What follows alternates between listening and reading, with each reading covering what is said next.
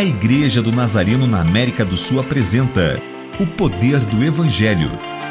Um devocional de autoria do Reverendo Severino José que abençoará sua vida. O povo estava cada vez mais impressionado com a postura, a pregação e o poder de João Batista.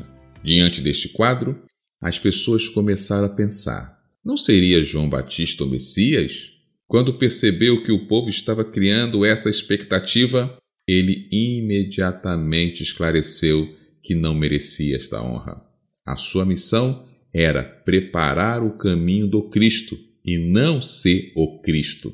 Precisamos aprender a não aceitar honras ou responsabilidades que não são nossas, principalmente aquelas que são de exclusividade divina. Vou citar algumas. Toda adoração deve ser a Cristo e a ninguém mais. A vingança também só pertence a Deus, assim como o poder de julgar as pessoas, pois só Ele sonda corações. Lembre-se, nunca é bom negócio buscar atribuições que só pertencem ao Todo-Poderoso. Oremos.